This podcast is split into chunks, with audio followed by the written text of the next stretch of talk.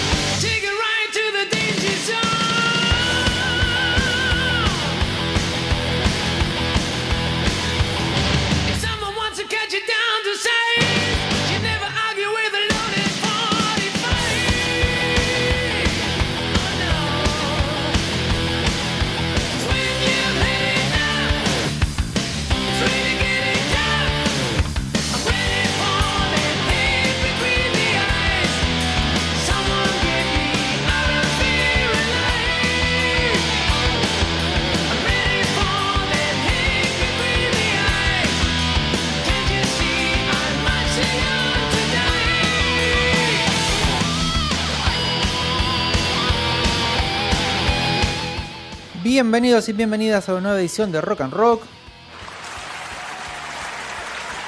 Hoy con el programa número 71. 71. 1. Ya pasamos los 70. Y tenemos un disco que sería como una perlita, ¿no? Dentro de la batea, esas cosas raras. ¿Qué es esto? ¿Quiénes son estos tipos? ¿De dónde salieron? Creo que es la mejor forma de definirlo, ¿no? ¿Quiénes son? ¿Quiénes son estos tipos? Nadie en la tapa, ¿no? Como... Vamos a escuchar, porque vamos a escuchar en muchísimas canciones, vamos a hablar poquito este en el programa, un disco que se llama, igual que la banda, una super banda, Then Crooked Vultures. Discaso, sí, señoras y señores. Pero antes de empezar, bienvenida querida Nancy. ¿Qué tal? Buenas tardes. ¿Cómo va Brian? Bien, todo muy bien. ¿Cómo le va querido operador? Del otro lado, recuperado, tuvo un tropezón, pero está de vuelta ahí con la escopeta al hombro. Hoy se está haciendo la querida Vicky Victoria. Está trabajando como nunca. Está re seria con el teléfono. Mira que vi que esto no sale con video, eh, quédate tranquila, relájate. No te estamos ponchando haciendo de que trabajas a cinco manos. Saludos y abrazos para querida gente de Santa Fe, Ausonia. Y recuerden que este capítulo y todos los anteriores los, van a encontrar en cuanto podcast encuentren, elijan el favorito y si no lo tienen nos avisan que ahí estaremos. Sí, señor. En el día de hoy, como les dijimos, vamos a tener este gran disco, vamos a degustarlo un montón, porque es un disco que reúne. Claro. Nada más y nada menos y nada más que el querido Dave Grohl. Sí. John Paul Jones. Sí. ¿Y quién más? Y Josh Home. Esos tres bestias absolutas dijeron, che, si nos juntamos a tocar un ratito y sacamos un disco. Y vemos que sale, vemos que hacemos. Así que bueno, vamos a escucharlo en un ratito. Pero antes tenemos un par de noticias, algo interesante como para ir charlando y conversando. Y había traído un solo single no podés, últimamente no estás pudiendo eh, con tu genio, vamos a tener que conseguir a alguien que te edite porque no estás pudiendo autoeditarte. Me sobró una media horita y dije, oh, me encontré con otro single, así que vamos a escuchar dos singles en esta semana. Y bueno. Allá vamos. Así que bueno, empecemos con la primera noticia. Noticias de ayer,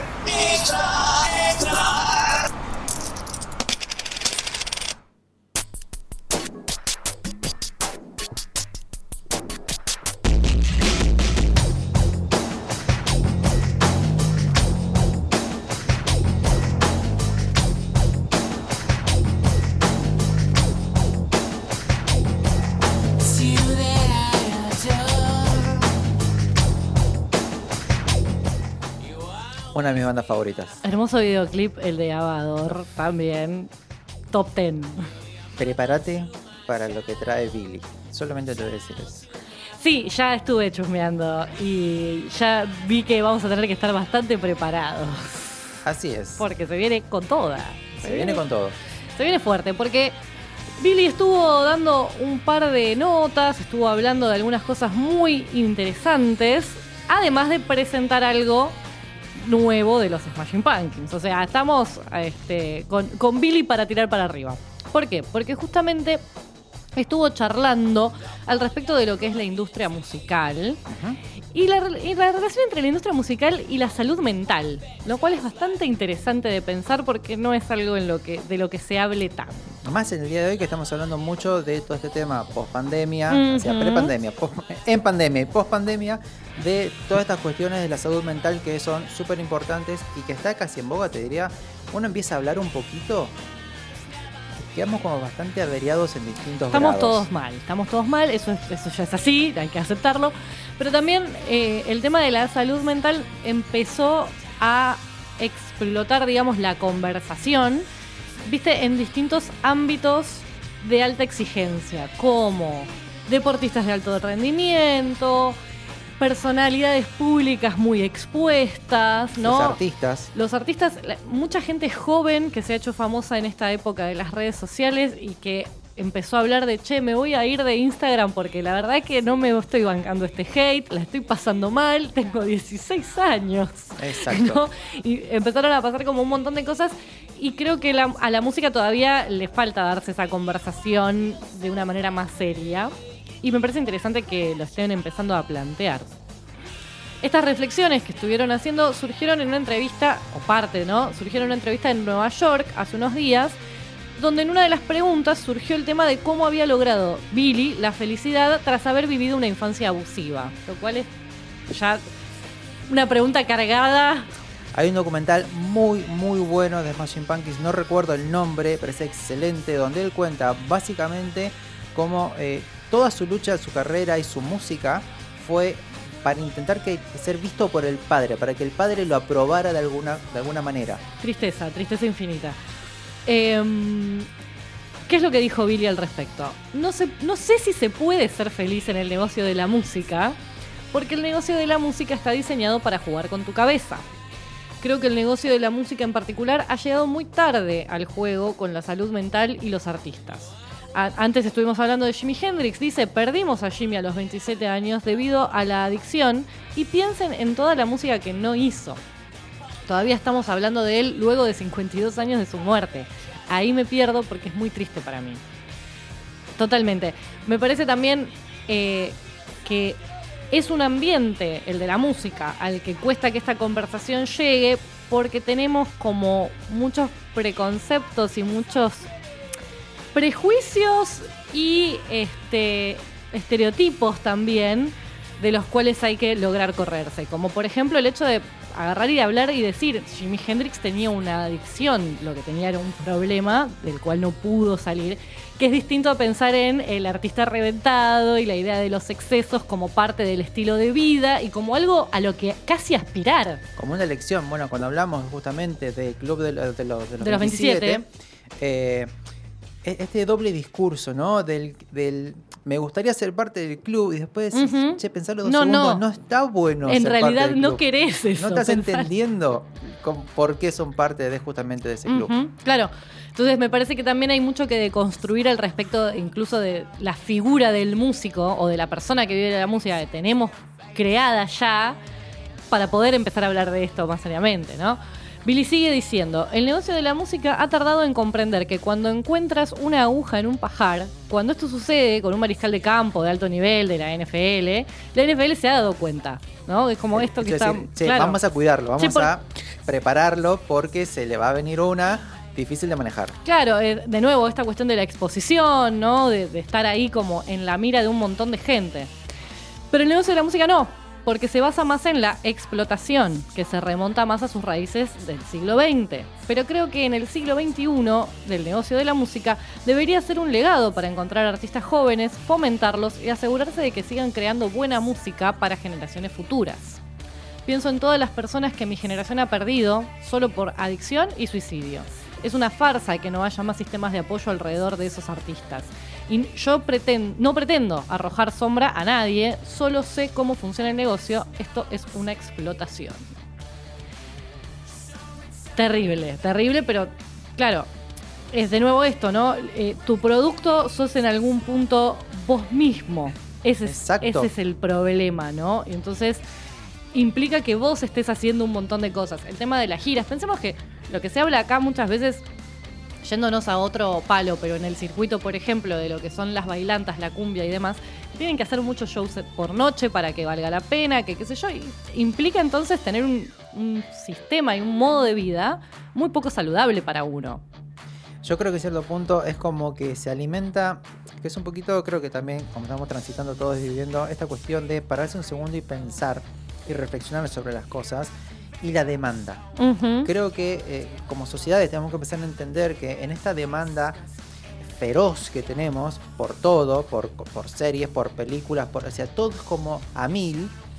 El tema que del otro lado también hay personas. Totalmente.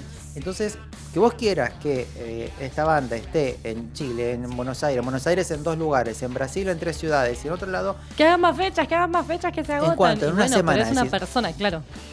Wow, más allá de que tengas o no una vida sana, eso va por otro lado, sería como un extra. Totalmente, totalmente. Pero para cualquier ser humano es como lo mismo, a ver, le puede pasar a cualquier a un escritor, tiene que una obra, bueno, te presentas hoy acá, mañana acá, mañana allá, pasado acá. Y Sí, es un muy desgaste, demandante, claro. claro. Pero bueno, justamente en esta búsqueda de trabajar de la manera que más le gusta y tratando de mantenerse por fuera de ese tipo de exigencias, agregó, me siento bendecido, así que ese es el comienzo de cada oración. Me gustaría que la gente dijera que lo logró y eso los inspiró a esforzarse más. Genial. No estoy tratando de ser ese modelo a seguir, pero no quiero estar del otro lado de la víctima. O sea, no es que me pongo como ejemplo, pero no quiero estar del otro lado y ser una de las personas que cae. Entonces, si, si el hecho de que yo pueda le sirve como ejemplo a otro, mejor todavía. Es un poco como esa idea, ¿no? Vos sabés que eh, en algún momento cuando hablemos de los Smashing Pumpkins hay, es muy clara también la carrera de ellos mismos. Porque vinieron un disco muy bueno, un disco bomba y un disco que ellos mismos dicen fue un suicidio lo que hicimos. Porque querían bajarse de, lo- de esa exposición que estaban logrando y de lo que justamente la industria musical estaba... Empezaba a exigir de ellos. Exacto. Claro. Y en ese sentido, lo que están haciendo ahora es anunciar una nueva ópera rock llamada Atum, que constará de tres etapas Ojo de piojo, ¿eh? 11 canciones lanzadas en tres partes. Entonces, el 15 de noviembre va a salir la primera parte, el 31 de enero la segunda y el 21 de abril la tercera. O sea, un nuevo acto cada 11 semanas. Más conceptual no puede ser. No, pero aparte siempre les gustaba hacer cosas así, entonces están aprovechándolo a pleno, me parece. Sumado a este estreno, saldrán de gira con James Addiction y todavía más. Billy lanzó un podcast llamado 33, donde en cada episodio va a explorar una canción diferente del álbum, junto a la historia y la discografía de Smashing Pumpkins. Yendo. El, el- Así que ya está. el- el sticker de Rafita por la ventana, ese es el mío. Así que ya hoy a la tarde lo voy a buscar para escucharlo. Porque también lo que tiene que es muy interesante, las reflexiones. Creo que eh, estamos encontrando un Billy que ha pasado mucho tiempo y creo que ha sanado muchísimas cosas Seguro. en estos, vamos a decir, 20 años, Ujú. así del 2000 acá. Sí, Y he escuchado el primer tema de que salió de corte difusión. Y dije, wow, cómo suena, che, interesante. Así que bueno, que se hayan puesto trabajando. Hace cuatro años vienen trabajando en es esta una obra. locura. Entonces, Una locura total. Y son 33 canciones, es un montón. Sí, claro. Así que bueno, esperemos que, que, bueno, que esté. Que- tengamos cosas nuevas de Billy Y porque es. sí, es, lindo es- tener cosas nuevas. Son esa- esas bandas que si hablamos de los 90 es imposible no hablar de ellos. Imposible, imposible. Así que bueno, a ver qué es lo nuevo que nos traen. Bien, vamos a la siguiente y nos vamos a ir un poquito un viejito. Un viejito lindo.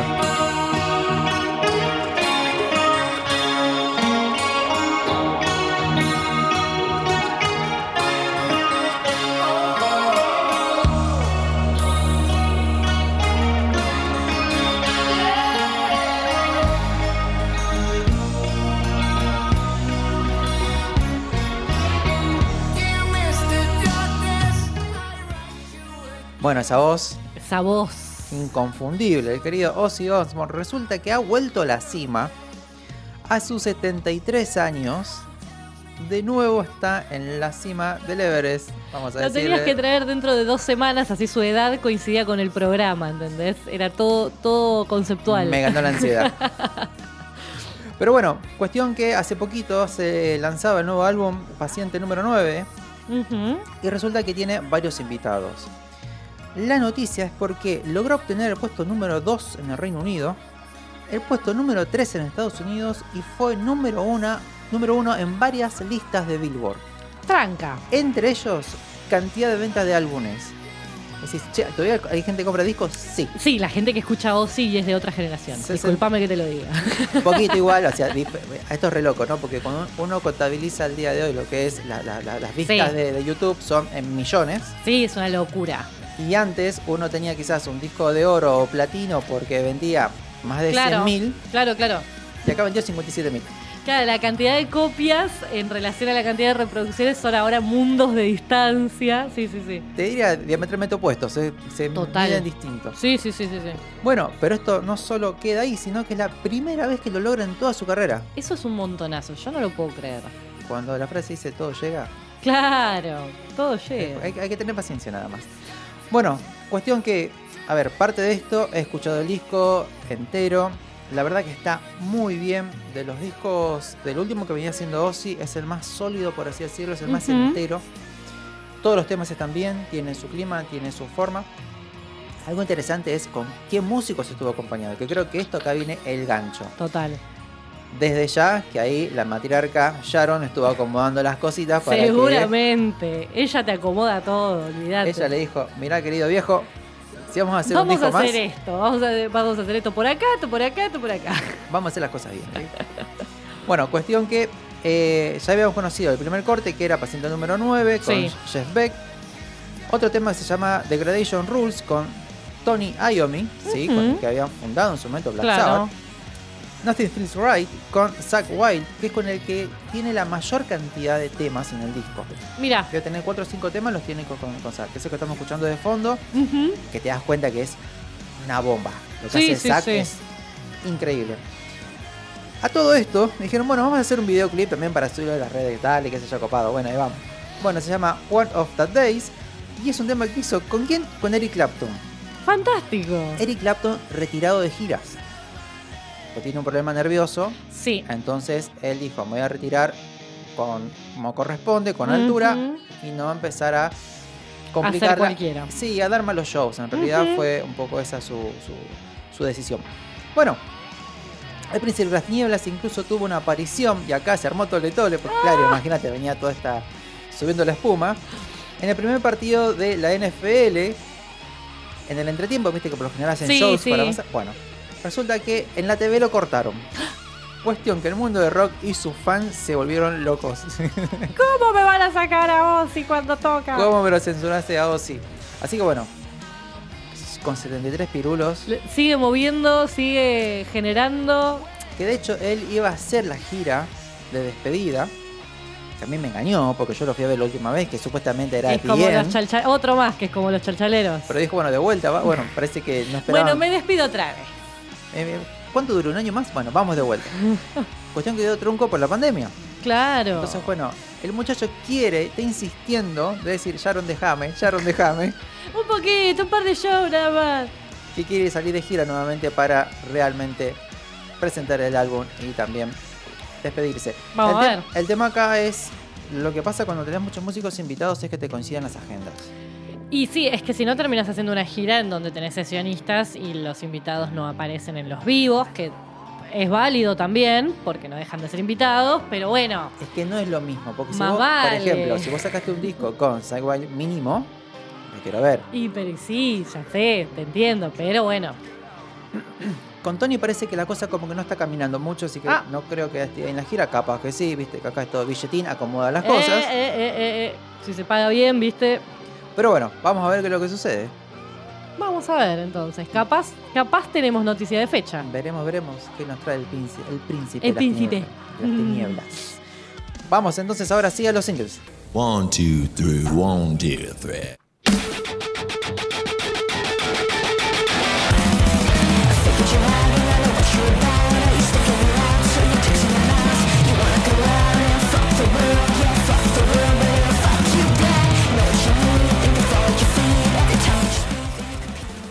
Esto? Bueno, esto se llama poppy, ¿Qué es esto? Pan rock, pan rock. básicamente. Como hace 25 años que no escucho. Te iba a decir, claro, porque es bien, bien. Bueno, ahí, ahí pegó un cambiecito, bajó un toquecito las revoluciones, pero estaba al palo. Un tema de 1 minuto 40, Más pan rock no se consigue. ¿para qué más? Es una chica que justamente eh, tiene todo su séquito de fans. Yo no la tenía y a partir de ahora dije, che, a ver, interesante. ¿Por qué? Porque es una chica que viene haciendo, en este momento ahora está haciendo punk rock trashy, que le llaman, ¿no? Que es Sí. un más sucio, ¿no? Más distorsionado. Sí, sí, sí. Este sencillo se llama FIB y va a ser parte de lo que es su próximo EP que se va a llamar Stager, que va a salir el 14 de octubre. Ah, bueno, dentro de muy poquito. Mirando un poquito la historia de lo que hace Poppy, es que bueno, ella viene evolucionando, viene cambiando. Si uno escucha el tema, ahora cuando se pone más lento y baja un poco, tiene, aparece otra, o- otros matices. Sí, sí. Y ella, porque ella empezó con el pop, de ahí se pasó al metal. Ah. Y en los últimos años está mostrando y demostrando que le gusta mucho rock. Claro. Es como que se va buscando un poco su lugar. Bueno, a ver, Está encontrándole la vuelta dentro del mundo gigante que hay para experimentar. exacto. Por ejemplo, su gira se llama Never Find My Place. bueno, sí, claro, le queda Creo muy que bien. más autorreferencial que eso no hay. Sí, sí, sí. Y bueno, para cerrar un poquito, va a estar de gira con The Smashing Pumpkins y James Addiction, como comentamos hace un ratito. Claro. Y bueno, eso va a ser del 2 de octubre al 19 de noviembre. Y después va a retomar su gira, se va a hacer como esta Claro. Que está buenísimo porque creo que eh, encontrar un lugar con estas dos brutales bandas le va a hacer muy bien. Seguramente. Más si viene rockeando. Creo que va por ahí. Y esta gira la va a retomar por lo que es Reino Unido y el general de Europa del 26 de noviembre al 21 de diciembre. Así tiene agenda completa la chica. Claro, se termina el año girando a pleno. Hermoso. Me encanta, me Así encanta. vamos, apostamos, se llama Poppy, P-O-P-P-Y, así la van a encontrar. Eh, tiene su canal de YouTube, tiene demás, y hace cosas muy interesantes. Me gusta, me gusta. Y te digo, es muy buena para decir, ¿de viene- ¿de dónde viene esta chica? Cuando decís, ah, vine- vi- empezó en el pop y ahora está por acá, decís, ay, me cierra. Ah, estoy entendiendo el caminito que realizó. El recorrido se hizo así, así que genial, vayan a disfrutarlo. Muy bien. Vamos al segundo single.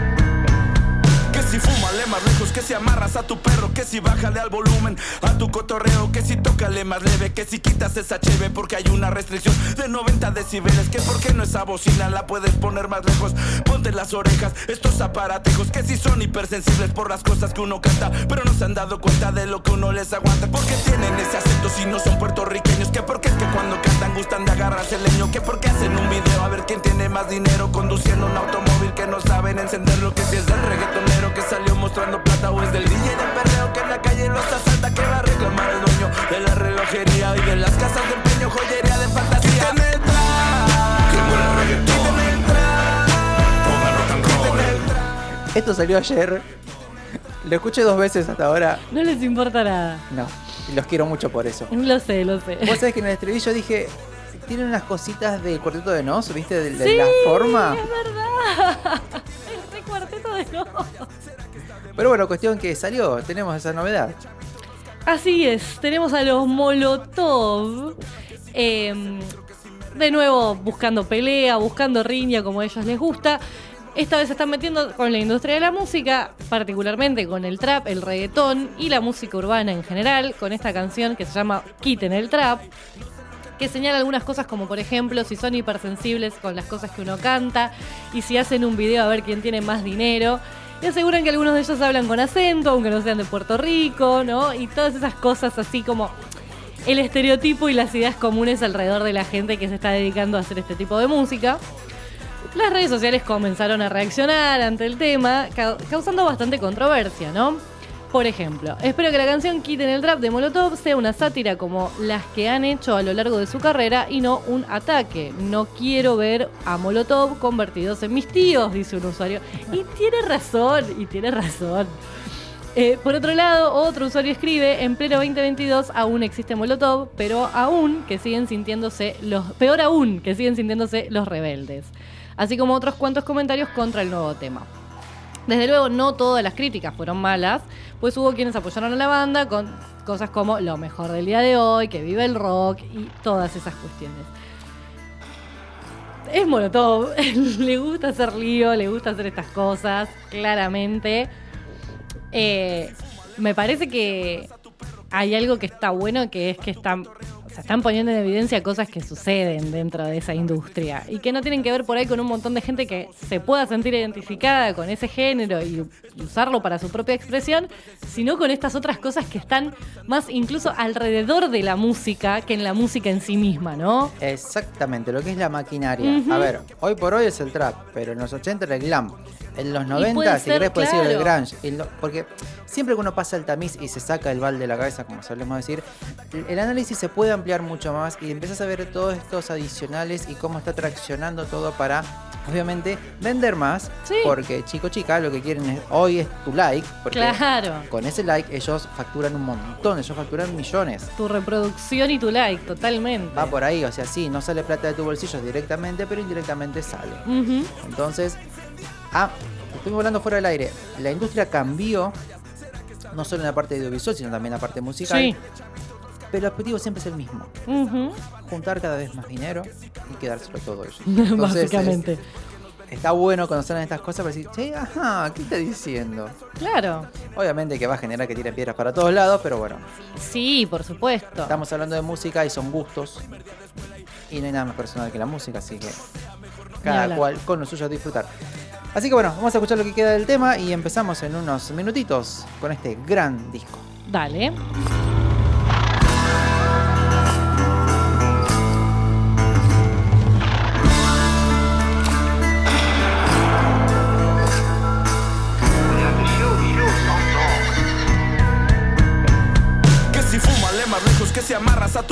Si bájale al volumen a tu cotorreo, que si tócale más leve, que si quitas esa cheve porque hay una restricción de 90 decibeles, que por qué no esa bocina la puedes poner más lejos, ponte las orejas, estos aparatejos que si son hipersensibles por las cosas que uno canta, pero no se han dado cuenta de lo que uno les aguanta, porque tienen ese acento si no son puertorriqueños, que porque es que cuando cantan gustan de agarrarse el leño, que porque hacen un video a ver quién tiene más dinero conduciendo un automóvil que no saben encenderlo, que si es del reggaetonero que salió mostrando plata o es del DJ del perreo en la calle los asalta, que va a reclamar el dueño de la relojería y de las casas de empeño, joyería de fantasía.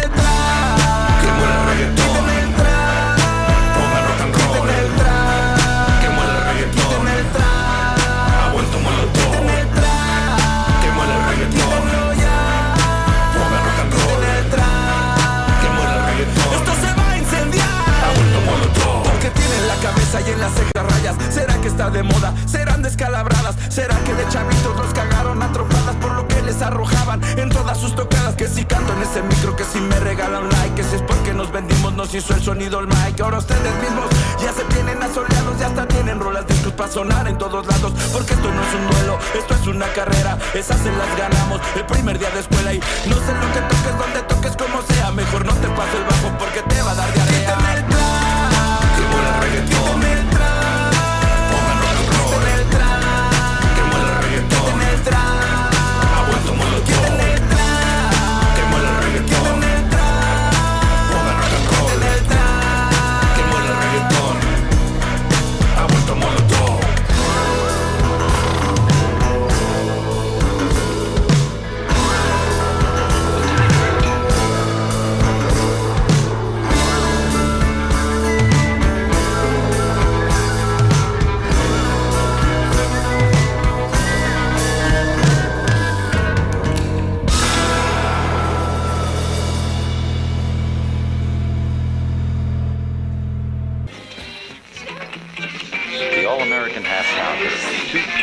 Patties, lettuce, tomato. This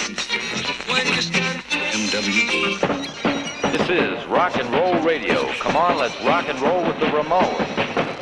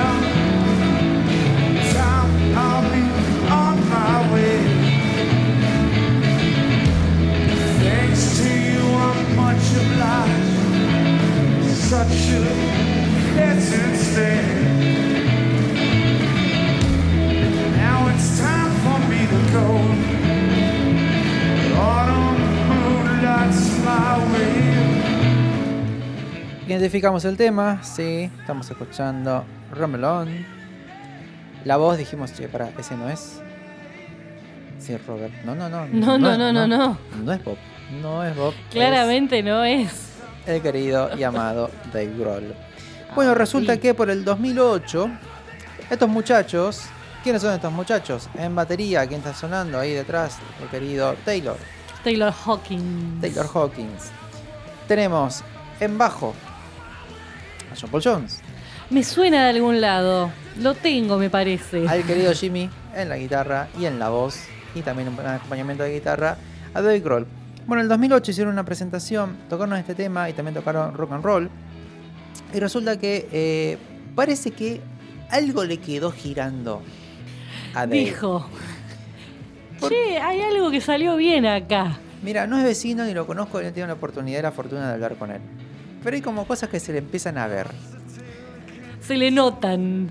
Este muchacho parece que empezó a cranear algo por ahí, se quedó, empezó a conversar, che, mirá, bueno, supuestamente él dice que esa experiencia le hizo escribir mucho, empezar a precomponer algunas canciones Mira. y demás cuestiones.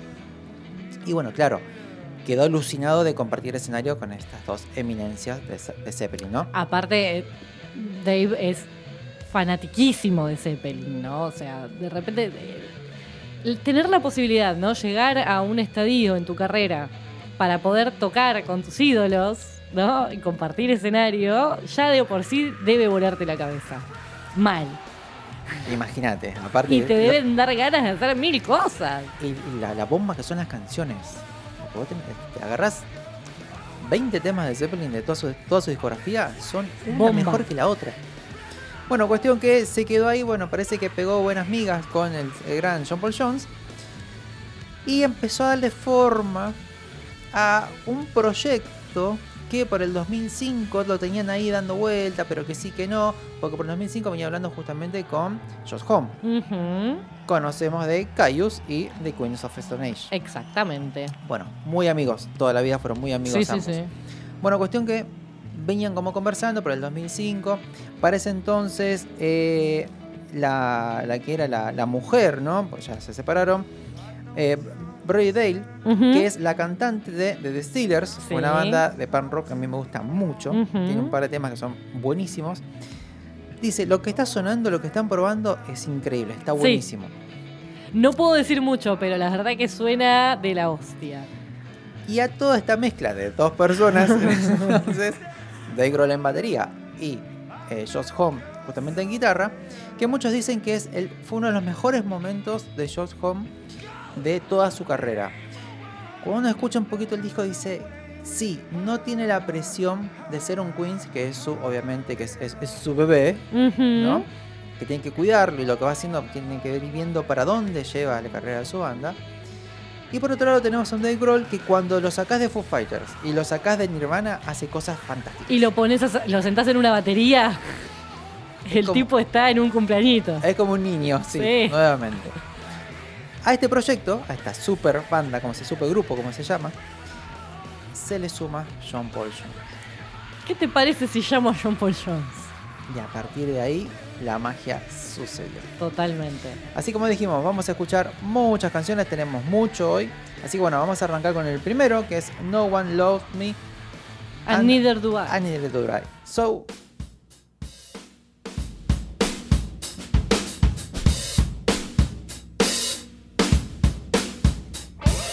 think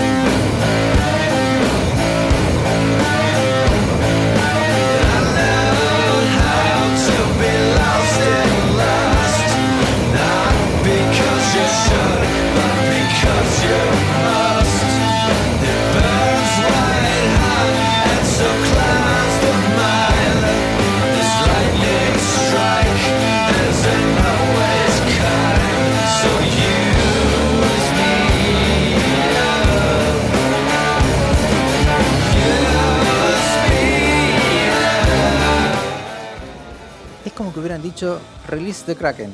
Mal, abrir así un disco, ¿no? Lo mejor de los tres. De la mejor batería que puedes tener en, en una banda. El mejor bajo. Aparte, Fantástico.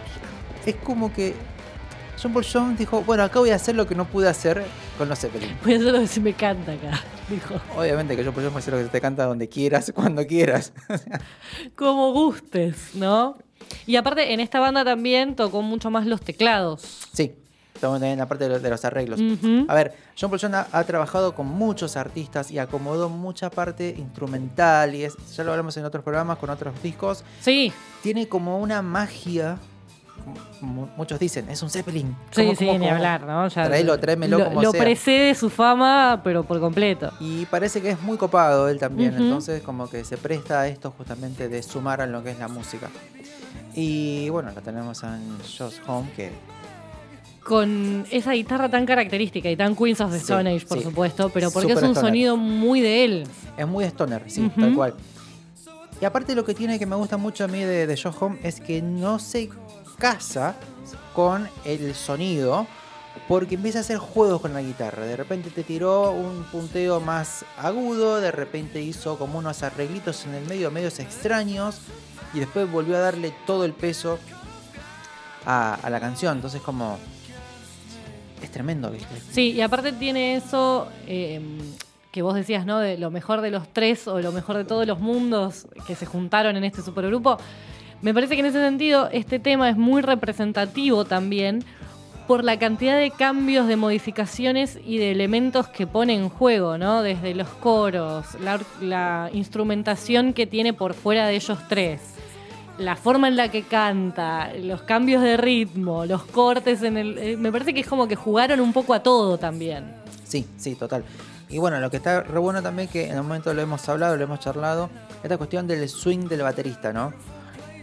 Creo que a cualquier fanático de rock, ¿no? Le hacemos escuchar la, la una batería y decimos, adiviná quién está tocando. y decís, ese es Dave Grohl. Sí, sí, sí. sí. Tiene, una- tiene un sonido muy característico para la gente. Vamos a continuar entonces con el segundo tema que se llama Mind Eraser No Chaser.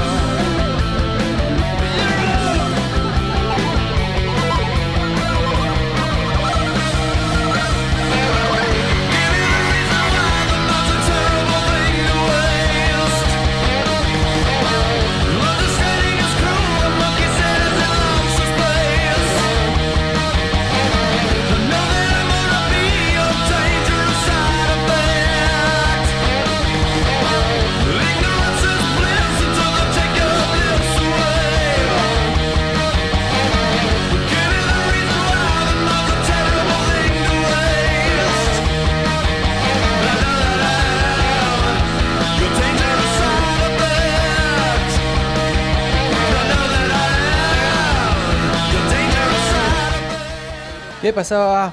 Mind Eraser No Chaser. Vamos a decir que es el tema más Foo Fighter, ¿no? Para mí sí, y eso está clarísimo en los coros, la parte de voz que, que suma Dave. No porque sea la voz de él, pero el estilo es re Foo Fighters. Sí, sí, sí. Cuando llega el estribillo es, es re ganchero. Y Aparte es te, re ganchero. te quedas cantando la melodía porque está buenísima, tiene esos cambios eh, geniales. Y estos arreglitos, ¿no? Estas cositas que uno dice, ¿qué es eso? Está lleno de cositas, está lleno Sí. de cositas por todos lados. Para disfrutar mucho. Eh, de hecho, ellos mismos dicen cuando. John Paul Jones no habló mucho, es bastante reservado. En general, Sí. viste que él no es de dar demasiadas notas. No, no, no. Eh, pero bueno, cuando se le arrimaron justamente a más a Dave y a, y a- y a Josh, que dijeron que fue muy orgánico, muy natural, como que se pusieron a tocar y todo empezó a fluir y yo creo que se recontranota en el disco. esto. Sí. Más allá que después cuando uno los escucha, hay, hay muchos videos en vivo, los pueden ir a buscar. que Están uno mejor que el otro, porque la verdad que te das cuenta esta química que se generaba entre ellos. Y yo creo que hay otra cosa también. Yo creo que hay una- un reconocimiento y un gusto entre ellos por lo que hacen y lo, el- lo brutal músicos que son. Entonces es como que se habla más como si fueran pares. Sí, yo creo que los tres se admiran mucho entre sí y eso también ayuda a que tres personas que suelen estar al mando de una banda creativamente, más allá de que por supuesto comparten con todos sus compañeros eh, en la creación de las canciones, suelen ser como la fuerza creativa principal. Dave en Foo, Josh en Queens. El motor. Claro, es el motor, exacto. Eh, podía haber sido un desastre, podía haber sido un choque múltiple en, en una autopista, ¿no? Porque, En la salida. claro, porque realmente eh, los tres justamente están muy acostumbrados por ahí a mandar, entre comillas, eh, creativamente, y creo que acá justamente hay un poco de aire y espacio para cada uno. Sí, creo que dejaron de lado un poco lo que es la competencia. Creo que por eso no, no han llegado a eclosionar de la forma que vos decís. Y Sí. por eso se fue como, como- Se fue dando también na- natural, ¿no? Como. Más como, como, como pares. Sí, y por ahí por el hecho de tratar de hacerlo como este proyecto paralelo sin, sin búsqueda de mucho, sin un para qué, eh, que los saca también del, bueno, tenemos que terminar tal cosa, sacar este disco, hacer tal gira. Era como, bueno, vamos a juntarnos a hacer algo que tenemos ganas, ¿no? Vos sabés que ya, y para ir a lo que es la bomba, lo que fue el corte, ¿no? Del Sí. disco. eh, cuando cuenta Dave, pero en un momento que dice. eh, cuando tenían que elegir los temas para. eh, ellos dijeron, no, no, pongamos todos los temas. ¿Por qué tenemos que dar un tema afuera? Están todos ¿Para buenos. qué? Si es tan bueno, ¿qué me importa? Están todos buenos. Es Claro. amor por la obra. Así que vamos a escuchar la tercera canción, New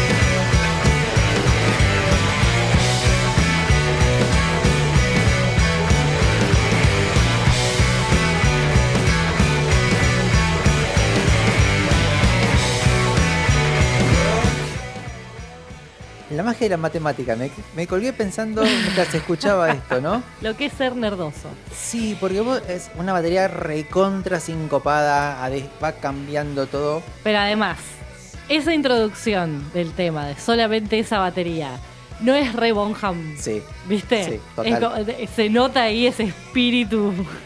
Aparte después un tema que va mutando, va Sí. cambiando, se hace más desértico en un momento, ¿viste? Y, y el bajo que es una delicia. El bajo está ajustadísimo. Mal. Si querés en pares, el- la batería va, va, en, va en porciones de tres y de repente cuando va avanzando el tema tiene el momento justo que se vuelven a encontrar y vuelve a arrancar. Es una maravilla, la verdad que la canción es hermosa para escucharla. Sí, sí, sí. Vamos a continuar entonces con la quinta canción que se llama Elephants.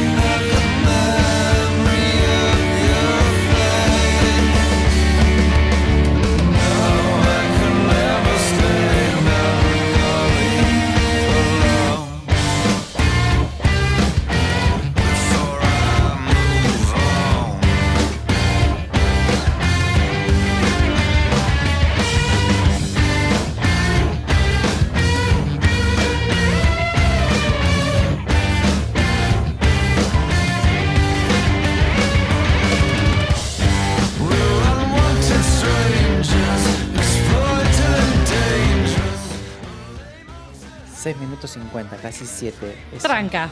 un temón. Y lo que decíamos, ¿no? El tema de los ritmos. ¿Cómo empieza? Y después frena. Tira un freno de mano. Yo sigo largo, te digo. Yo, claro, por pura inercia yo sigo de largo. Esto es cuando se juntan a hacer cosas eh, nuevas, tres personas aceitadísimas.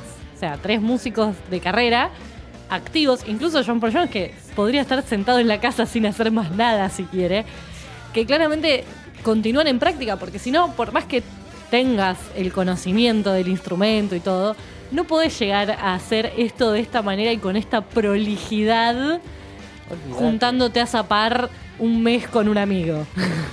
¿Cuántos ensayos tenés que hacer para, para la frenada en el momento de se- Claro, seguir para de verdad frenar en ese momento y que el tema continúe como si aquí no hubiera pasado nada. Ah, Yo me, me vuelo un plato, un platillo, me un palillo, No sé lo me- que te hago. tiro un acorde de más. O sea, no, no. Pero más vale.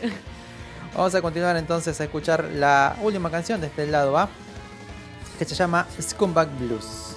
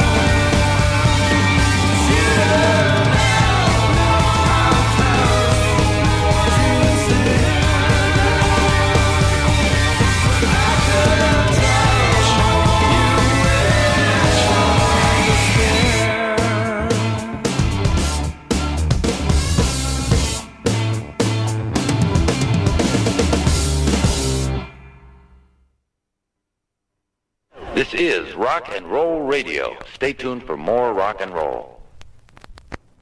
That's the problem. Rock ain't about doing things perfect. Who can tell me what it's really about? Frankie. Uh, scoring chicks? No. No. Eleni? Getting wasted. Come on. No. Leonard. Sticking it to the man? Yes. But you can't just say it, man. You gotta feel it in your blood and guts. If you wanna rock, you gotta break the rules. You gotta get mad at the man. And right now, I'm the man. That's right, I'm the man. And who's got the guts to tell me off? Huh? Who's gonna tell me off? Shut the hell up, Schneebly. That's it, Freddie. That's it. Who can top him? Get out of here, stupid ass. Yes, Alicia. You're a joke. You're the worst teacher I've ever had. Summer, that is great. I like the delivery because I felt your anger. Thank you.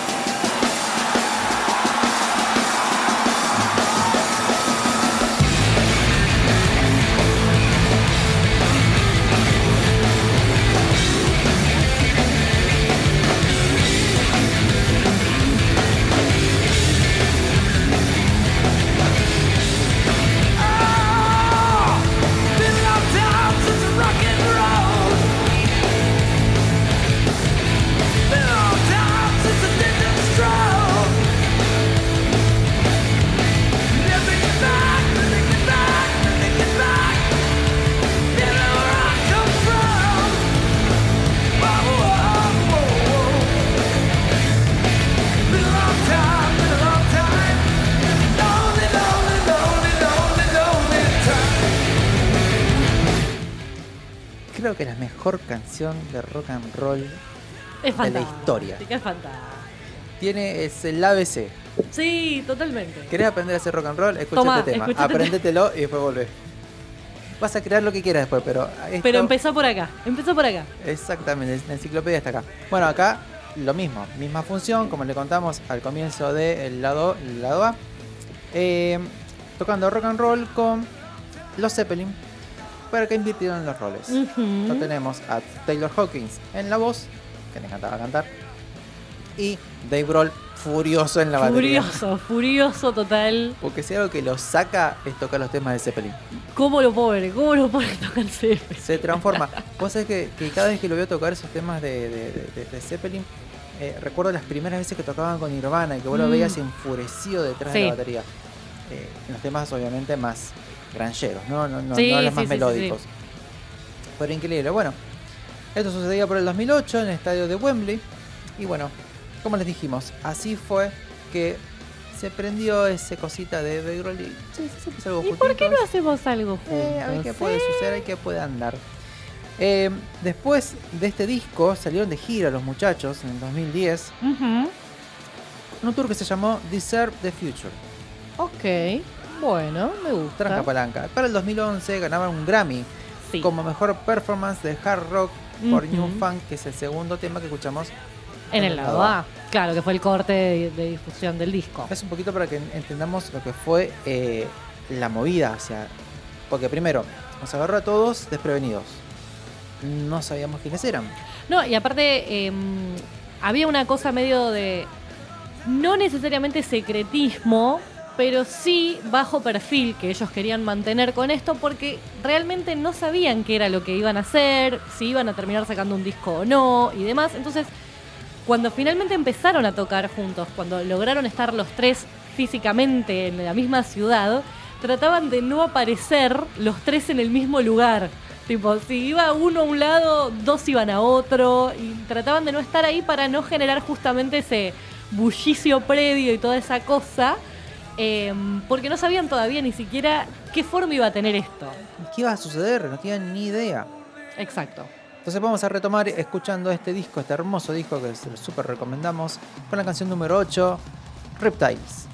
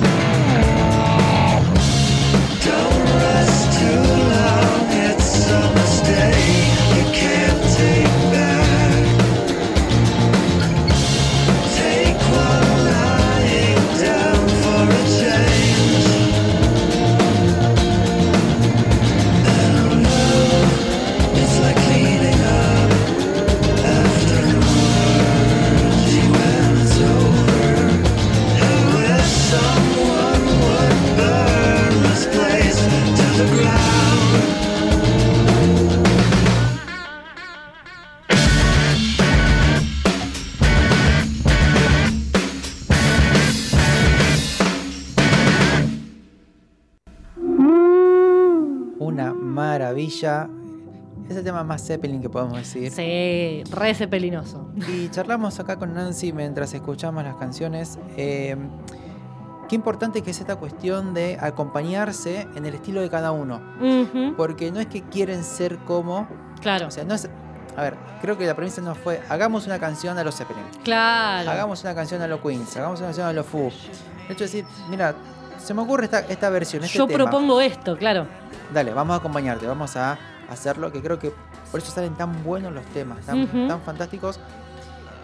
Y está buena esta cuestión de eh, cómo Grohl se va mimetizando con este estilo de, de Boham, ¿no? A mí me parece que también lo que tiene Grohl en particular como baterista en este caso es que él, más allá de haber sido baterista de Nirvana, por supuesto, y, de tener su proyecto de Foo Fighters, en donde si bien no toca la batería, acompaña en la composición de, todo lo que ellos hacen, em, tocó, primero tocó temas de Zeppelin desde chico porque siempre fue una de sus bandas favoritas. Tocó en Queens también. Entonces es como que es el que pasó un poquito ya la batería por todas las bandas que forman parte de esta, la propia y la de los otros La dos. de los otros dos. Entonces también tiene esa posibilidad. Y por otro lado tenemos a eh, Joe Home, que también lo charlamos mientras escuchamos la canción. Un, un artista, un músico que nunca quiere ser como otro, tiene su estilo propio, es uno de los fundadores del, del- del sonido stoner. Sí. canta una- con una particularidad muy propia y sumado a eso se crió en, en el desierto. El tipo más duro. Exuda desierto. El tipo es así, el colorado grandote es así y punto. Áspero, total. osco y ya está. Exactamente. No tiene por qué ser simpático. Y no, y no, y no. La verdad que para poder hacerlo no, no, no lo necesita. Eh, ¿Sabes qué? Ellos, más allá de ser como esta super banda y power trio, vamos a decir, de estos tres tipos gigantes, generalmente en vivo no tocan solos, tocan con Alan Johannes, que es alguien que acompaña a los Queens también. Si no me equivoco, la primera vez que ellos vinieron, porque tal vez vinieron antes de que yo los pueda ir a ver, pero la primera vez que vi a los, eh, a los Queens, trajeron a Alan no solo como eh, soporte de ellos, o sea, tocando junto con ellos, sino también como telonero, tocó antes. El tipo es un loco revirado, multiinstrumentista, toca lo que se te ocurra, además mezcla, produce y demás. Es un músico nacido en Chile, que vive en Estados Unidos y que trae la música consigo porque es hijo de Javier Astudillo Zapata, que fue conocido como Danny Chilian, un exponente de la nueva ola de la música de los 60. Así que trae la música consigo, pero es un tipo que, imagínate que tanto como instrumentista, o sea, como tocando algo, o produciendo, mezclando o demás, colaboró con bocha de gente desde el ochenta y pico para acá, como PJ Harvey, Arctic Monkeys, Pucifer, Silverchair, No Doubt o Chris Cornell, entre otros. Tranqui, Así yo que lo es- quiero, eh, tráemelo. Claro, ya o sea, no solo se juntaron estos tres monstruos, sino que trajeron a jugar en su equipo a un tipo capaz de muchísimas cosas. Lo que pasa es que son músicos que muchas veces los ayudan los vivos. A ver, que Green Day ha pasado, a Nirvana le ha pasado. Siempre tenés un cuarto integrante que está ahí haciendo de rítmica o en el momento que dejo de tocar o de hacer un punteo. Bueno, vos por lo general son guitarristas, Sí, mucho guitarrista, sí. que es porque, bueno, permite que la banda se mueva un poquito más en los vivos, ¿no? Que no sea tan. eh, Sí, porque una si yo quiero y, y tengo la capacidad, puedo agarrar y grabar todos los instrumentos por separado de algo y después mezclar una canción y fui la única que tocó todo. Pero eso no lo puedo llevar al vivo. Voy a necesitar gente que me, so- me sostenga esa situación. Eso le ocurrió a Dave Grohl con su primer disco. Dijo, "Che, Exactamente. Che, ¿por qué no formo una banda mejor? Me parece que va a ser más interesante. Bien, el disco, volviendo un poquito, eh, entra en un estadio de tres canciones que son quizás las más experimentales. Sí, ¿sí? Recién sonó el interludio With Luz. ya de por sí se llama interludio, ¿no? Plantea esta especie de, bueno, vamos a frenar un toquecito, vamos a bajar un poco y vamos a volver. Eh, continúa la canción que tenemos ahí de fondo que se llama Words of, the First Breath You Take After You Give Up, de casi 8 minutos. Sí, eh, se, se dieron una panzada de hacer los temas de la duración que se les cantara también. Si son dueños, hacen lo que quieren. Sí, sí, sí, total. Y te digo más, también estaba pensando. Pensemos lo siguiente: este disco salió en formato físico. Sí, sí, sí, era un CD. Si hubiera salido digital como hoy predomina, hubiéramos tenido, no sé, 30 canciones. Sí, tranquilamente, si total no es que se nos acababa el tiempo. De hecho, ellos dieron eh, gratis el tema New Funk, que escuchamos el tema de corte, a través de iTunes. Y después Bunny Racer No Chaser, que era el tercer tema también Sí. del primer lado, lo daban gratis a quienes tenían los tickets de, para ir a verlos. Sí. Entonces, de a poquito, fíjate cómo van ¿no? Eh, entendiendo cómo es la movida y promocio- autopromocionándose y regalarte una canción. O sea, Sí. es nada. Por otro lado, eh, la canción que continúa después de esta, que se llama Calígula. Caligulov. Calígula, perdón. Que porque Calígula era el nombre que ellos querían tener. Ah, Si ellos se iban a llamar Calígula. Ah, pero estaba tomado. ya Estaba tomado. registrado y ahí fueron por Them Crook Exacto, El directorio de nombre ya estaba y dijeron. Sí, sí, sí, sí. Bueno, no vamos a poder, dijeron. Vamos con The Crooked Vultures. ¿Por qué? Porque se nos da la gana y nos gustó cómo suena. Y más desértico imposible también, igual, ¿no? Tipo, Aparte, la, la- imagen es re desértica. Re contra. Bien, vamos a ir cerrando entonces y nos quedan ya dos canciones para escuchar un poquito. Así que vamos a continuar con la que será el número 12, que se llama Gunman.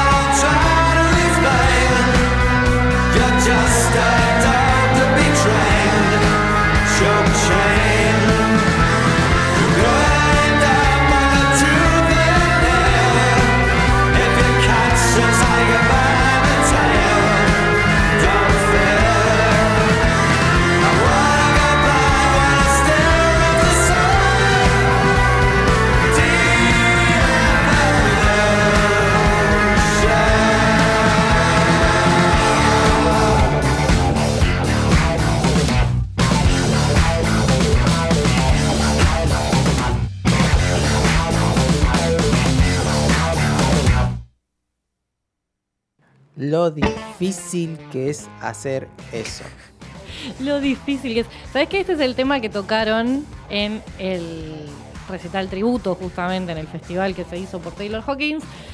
Eh, el único tema de ellos que tocaron, la formación, digamos, tocó otros temas, tocó covers y tocó demás, pero tocaron este de su propio disco, lo cual reavivó un poco los rumores de si volverán, si sacarán algo nuevo, si estarán haciendo algo, porque justamente como siempre fueron tan perfil bajo en, en cuanto a esta banda en particular, siempre están circulando. Y hace años igual que vienen coqueteando con eso, por ejemplo, cuando Grohl estaba presentando el disco de los Foo, Medicine at Midnight, dijo que Croc Vultures fue una época increíble y realmente inspiradora y que le gustaría volver a hacerlo y también en un momento hizo como el chiste, bueno, nos sacamos un disco una vez por década, ya estamos en otra década, podríamos sacar un disco, qué sé yo. Y en ese momento la Rolling Stone le pregunta a Josh en una entrevista al respecto de esto y dice, y mirá, dice, cada uno tiene su rol dentro de una banda, no solo en qué es lo que toca, sino también en ciertas cosas. Y para mí esto le corresponde a Dave. Dave fue el primero que nos juntó, así que él es el que tiene que llamarnos para que volvamos a juntarnos a Le tocar. tiró la pelota. Mal, dijo, a mí me encantaría, me re gusta tocar con, lo- con los Vultures, pero no voy a ser yo el que haga el llamado telefónico. Pero dijo algo que me gustó mucho, que es, cuando haces música, la gente se junta porque lo desea y no por una sensación de necesidad o desesperación, y creo que es la mejor razón para juntarse. Así que me encanta la idea de pensar que se van a juntar cuando tengan ganas de realmente hacer, sentarse a hacer algo nuevo y que salga algo piola, lindo y no cualquier cosa.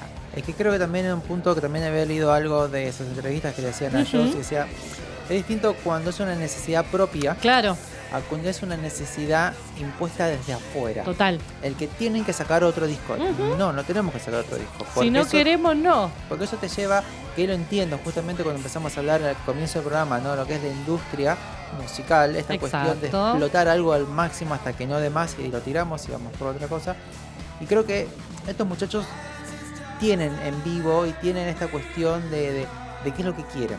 Claro, ellos tienen la libertad, porque tienen carreras que se los permiten, de hacer estas cosas por fuera de contratos con discográficas que exigen determinada cantidad de discos en determinada cantidad de tiempo también. Entonces, se pueden dar el gusto de realmente hacerlo cuando quieren y por gusto propio, entonces que lo aprovechen. O sea que para el 2019 el querido Jimmy Page había Mm, dicho sí, Jimmy, Jimmy se ofendió un poquito, me parece. que, que- que yo pude haber estado en esa banda diciendo, no seas celoso, hombre, deje, deje ser al resto. Pero dijo algo así como, yo estuve en esa primera conversación, como ese momento en el que dicen, che, y si nos juntamos a tocar, como que Jimmy estaba ahí y después se juntaron sin él y le dolió un poquito, me parece. Estamos grandes. Decís, levantás la mano, hola, ¿qué tal? Yo quiero, quiero Claro, tocar. aparte, ¿quién le va a decir que no a Jimmy Page? Dale, Te toca timbre, hola, soy Jimmy Page, quiero entrar a tocar, pero te vení, doy sentate. lo que tengo a mano, o sea, hacemos música con lo que se nos ocurre hasta que me da tiempo a comprar por Pero Mercado más Libre una vale, guitarra. O sea, pero más vale. por favor. Bueno, y por último, ¿cuál es la actualidad de la banda? Bueno, un poquito lo que contó Nancy. La realidad es que No se sabe, la Son- realidad es que no se sabe. John Paul Jones tiene 76 años. Está grande, sí, sí, ni hablar. Eh, Ojo, estuvo, estuvo tocando esos temas ahí y estuvo Impecable. regio divino, pero bueno, no debe dedicarse 100% a eso no, tampoco. ya.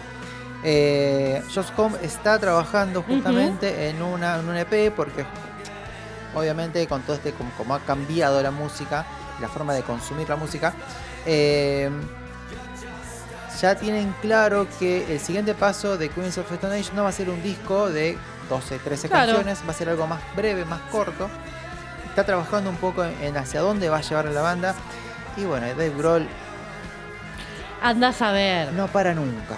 Pero es un tipo muy inquieto, muy inquieto. Yo creo que eh, es un gran momento de, de pausa de Foo Fighters también para que estos otros proyectos vuelvan a tener como un lugar más importante en su agenda. O sea que la posibilidad está. Vamos a ver. Vamos a ver qué pasa. Y antes de escuchar la última canción y ya cerramos este lado B, les contamos qué sucedía en este momento. Bueno, en el 2007 Queens of Stone Age tenía Era Vulgaris. Eh, hasta el 2000 después en el 2013 sacaba Like Clockwork. Claro. O sea, esto estuvo en el medio. Discaso que se nota mucho que esto estuvo en el medio antes de que saquen la iCloud. Pará. Los Foo Sí, ya sé lo que vas a venían decir. de Echoes, Silence, Silence. Patience and Grace del 2007 Sí. y terminan sacando en el 2010 Wasting Light. Que nada que ver y que claramente esto pasó en el medio. Claramente. Sin nada más que agregar, vamos a escuchar la última canción. Spinning is Dorfis.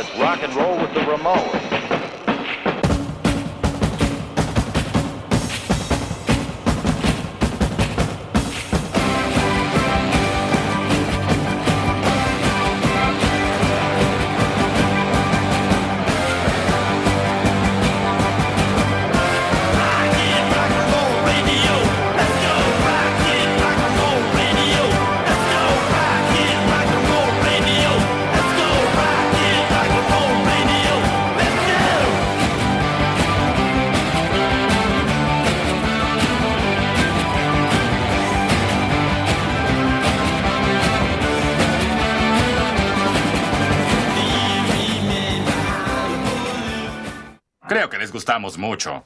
Mande matar a los Rolling Stones. Señor, ellos no son. Obedezca.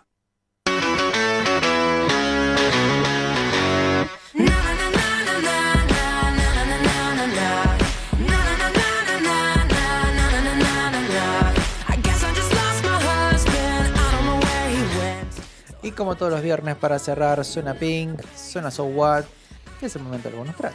Así es. Y esta vez vamos a hablar de músicos de medio tiempo. ¿Qué quiero decir con esto?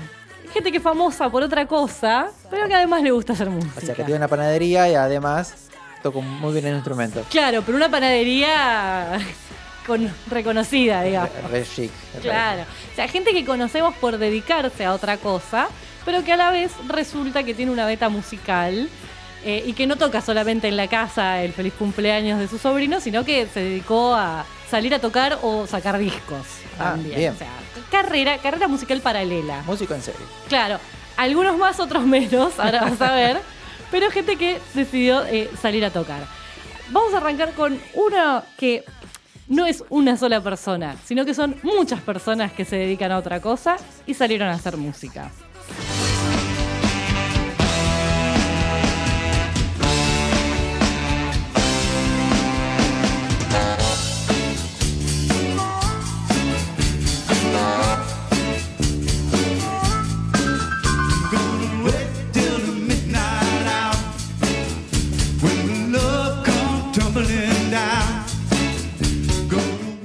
El tema que estamos escuchando es In the Midnight Hour, que originalmente es de Wilson Pickett, pero quienes lo están representando en este caso es The Rock Bottom Reminders. ¿Te suenan de algún lado? Pero así como mu- muy desvanecido. que- ¿Alguna vez lo escuché? Bueno, es un supergrupo de autores literarios.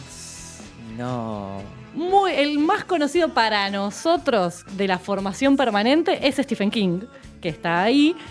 Eh, y también tuvo, por ejemplo, participación de Matt Groening, entre otros. ¿sí? También tiene como una. eh, es honoraria Maya Angelou, o sea, mucha gente importante de la literatura. Que ellos en este caso no sacaron ningún disco, por eso lo que estamos escuchando es en vivo, es una de las presentaciones que hicieron en tele en este caso, porque lo que hacían era apariciones y shows de caridad. Ok. ¿sí?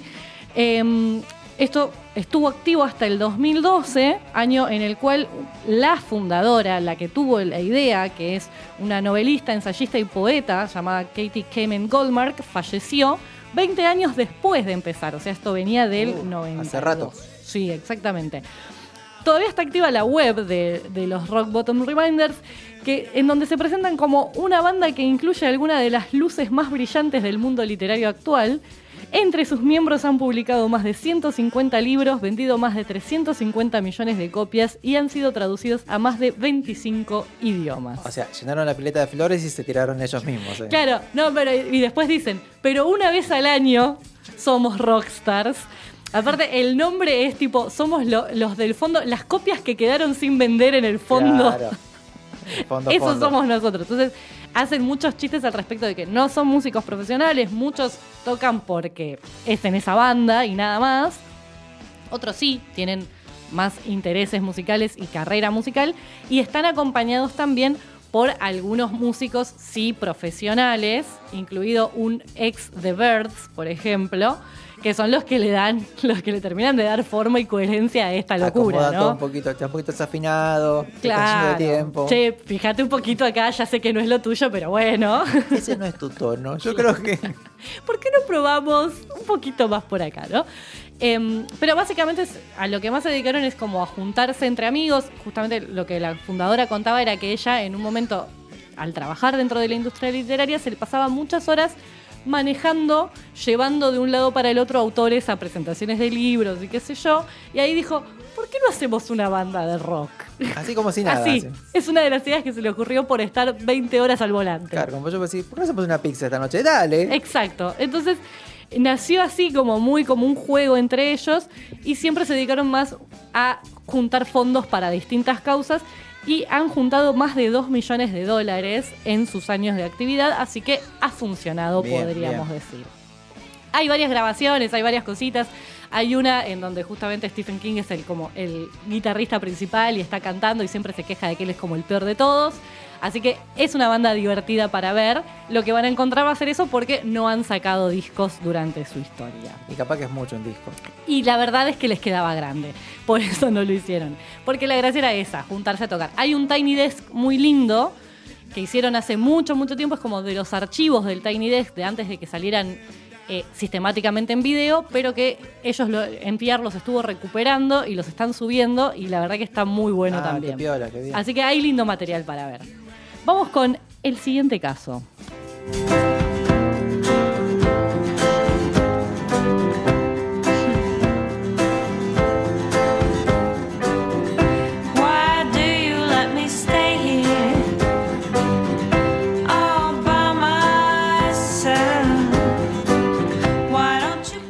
A quien estamos escuchando cantar ahí es a Zoe de Chanel en su dúo She and Him. Este es un tema que se llama Why Do You Let Me Stay Here.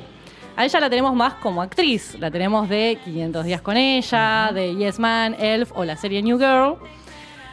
En donde en New Girl ya cantaba todo el tiempo.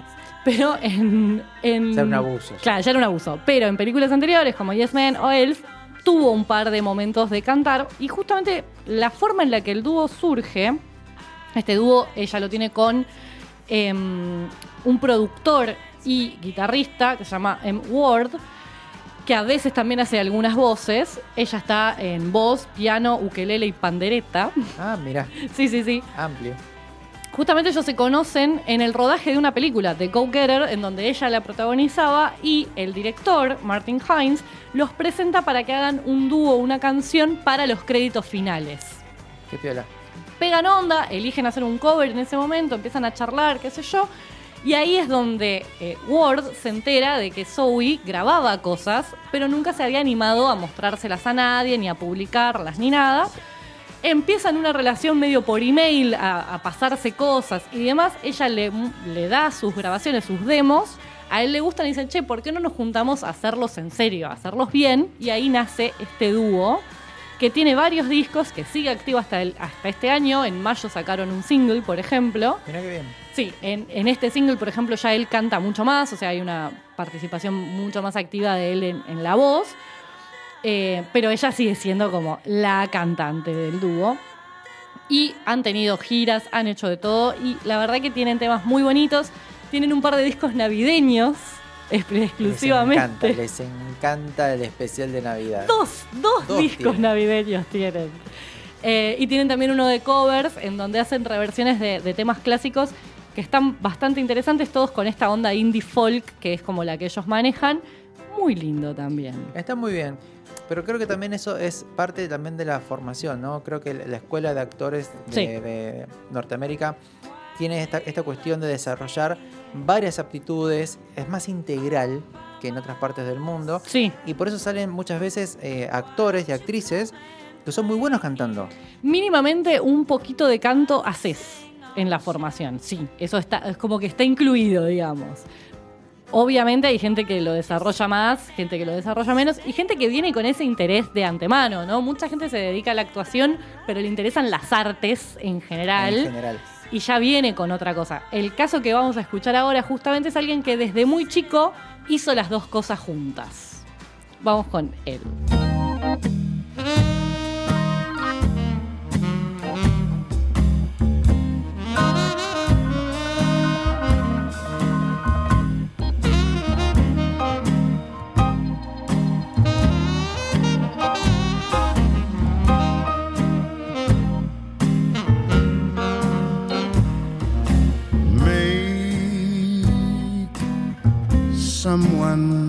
Happy.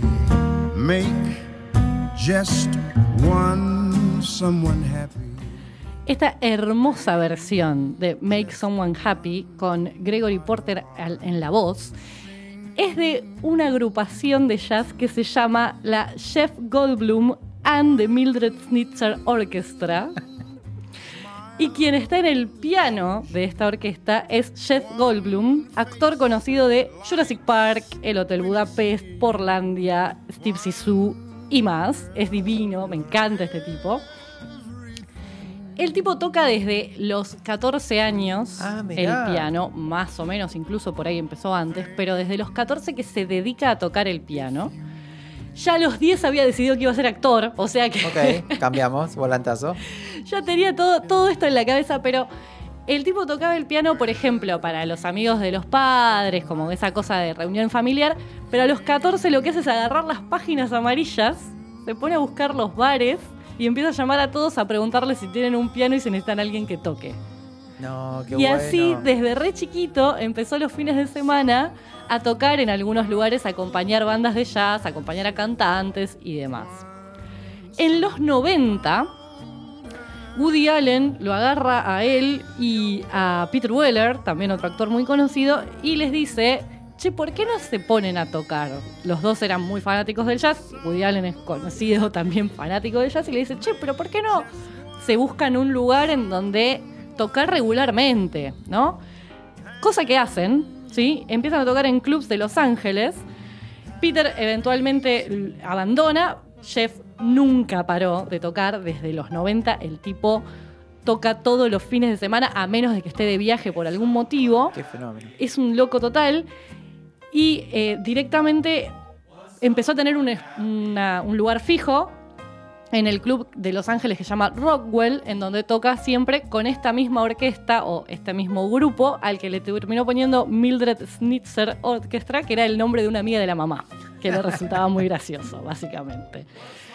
Eh, le empezaron a decir, che, ¿por qué no graban algo? ¿Qué sé yo? Eventualmente llega la idea de grabar el vivo, ¿no? De, de algunas de esas funciones.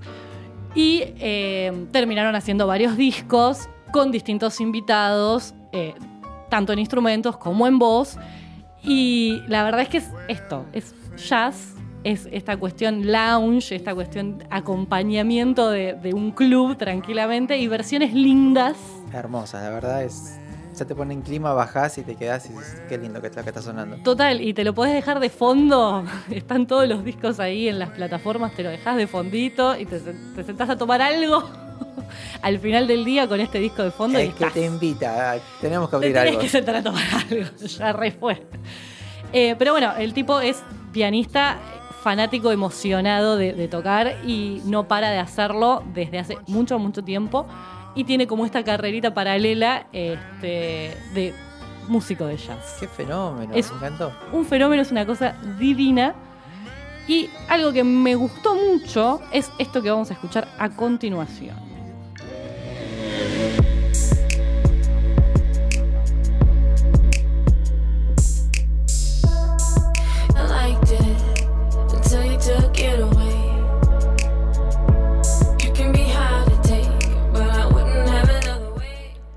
Que estamos escuchando se llama Lola Wolf, también es un dúo, y la que está poniendo la voz es Zoe Kravitz, la hija de Lenny Kravitz, conocida por su papel de Batman y también estuvo antes en eh, Big Little Lies y hizo una serie de High Fidelity que todavía no he visto porque me gusta demasiado el libro y tengo miedo. Y Pero sí, bueno. Te da como un. Me sí. da, me da un poquito de miedito. Pero bueno, este dúo de RB y electropop que estamos escuchando eh, lo fundan ella con un baterista y productor que se llama Jimmy Giannopoulos. Se conocen por estar en la escena de Brooklyn, vivían, digamos, cerca, se, hacen amigos. Empiezan a, a jugar con esto de, de- de tocar, de hacer música y demás. Pero lo que pasó y lo que termina de formar Lola Wolf es que ella se va a filmar una película que se llama The Road Within en Los Ángeles, que era eh, un papel que para ella era mentalmente muy exigente porque tenía que hacer de una persona atravesando una anorexia y en un momento muy difícil. Entonces, Fuerte. Claro, quería tener algo que la distraiga de todo lo que estaba poniendo en el rodaje. Entonces lo invita y le dice, che, ¿por qué no venís y laburamos en la música cuando no estoy metida en la película? Si tengo otra cosa que hacer creativamente. Mirá qué piola, sí, el... Ese fue el punto de partida, ¿viste? Como salir de ese mundito. para canalizar, bien. Exacto. Y a partir de ahí empezaron ya más seriamente a hacer esto y tienen varios EPs, varios discos, salieron de gira inclusive, abrieron para Lily Allen, para Warpaint y para Miley Cyrus. Con Miley Cyrus de hecho tienen, una, tienen un tema, tienen una, este, hay un featuring, ¿no? Que es uno de los últimos, si no me equivoco, que han sacado. El nombre me parece muy gracioso de dónde sale, eh, el nombre Lola Wolf, es una conjunción de los nombres de las dos medio hermanas de Zoe, que son Lola y Nakoa Wolf, ambas hijas de su mamá, Lisa Bonet, que curiosamente fue actriz de la película de alta fidelidad, Mira, y Jason Momoa, que es el padrastro de Zoe.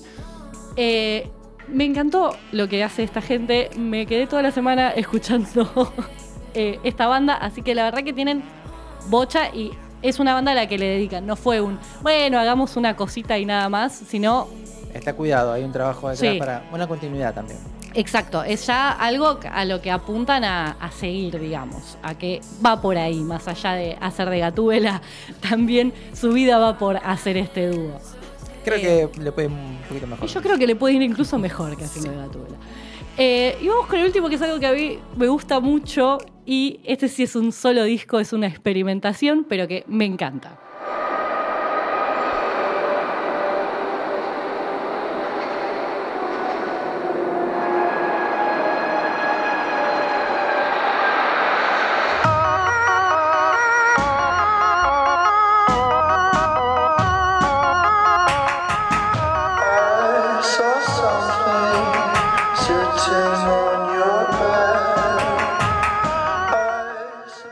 Que está cantando ahí, bajo ese momento, el alias de Baby Goose, es el querido Ryan Gosling.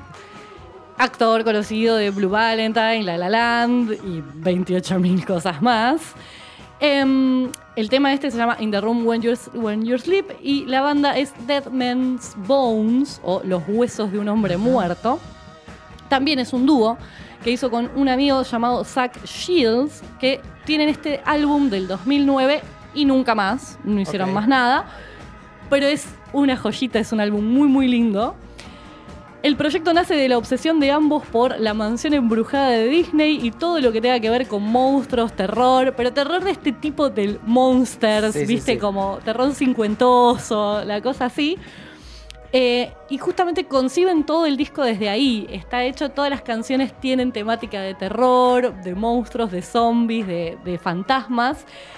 Y en el álbum lo hacen todos ellos, o sea, tipo, se pusieron como objetivo tocar todos los instrumentos, incluso aquellos que no hubieran tocado nunca, tocar sin clic y no hacer más de tres tomas. Wow. Entonces era como, sabemos que hay cosas que van a salir mal, pero queremos que formen parte del disco. Es como parte de, la experiencia es que sea así de caserito.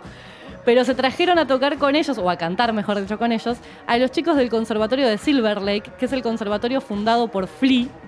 Y los del coro son los que van a hacer coritos durante todos los temas. Así que tienen también esa colaboración. Y la verdad que es Che, lindo, fantástico. Es muy divertido, aparte tiene esto, como una cuestión conceptual. es- son muy graciosas las letras porque están pensadas desde ese lugar. Así que es un viaje. Eh, y me encanta que Ryan además haga esto bien, aparte de todo lo otro. A buscarlo. Así que bueno, tienen un montón de cositas para escuchar y conocer facetas distintas de gente que ya conocíamos. Sí, viste cuando te pasa esos momentos decís, che, y ahora que escucho, y Total. para no caer de nuevo en la repetición o en algo o en lo seguro, Exacto. decir, vamos a probar algo distinto. Investigás algo nuevo y te encontrás otra cosa. ¿Quién te dice? Te vayas después ahí. Y te va a llevar por otro lado también. Vas a empezar un recorrido nuevo. Hay que saber alimentar el algoritmo. Exacto, porque después te van a aparecer cositas lindas. Si vos le das de comer cosas baratas, te va a tener vez va a ser chatarra. peor. Con esta reflexión vamos a cerrar. La verdad que es una maravilla, querida Nancy. Gracias por todo. Pero por favor. Gracias, querido operador. Que está ahí te cerrando cositas y apretando botoncitos.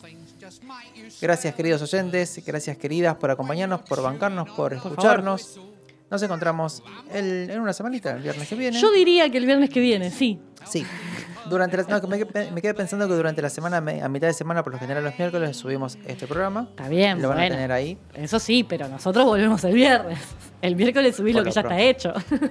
Es verdad, es verdad. Bueno, nos despedimos. Gracias por todo, gracias por acompañarnos, como he dicho recién. Eh, recuerden cuidarse y cuidar al que tienen al lado y ver el lado más brillante de la vida. Gracias por todo y chao. Next to laugh and smile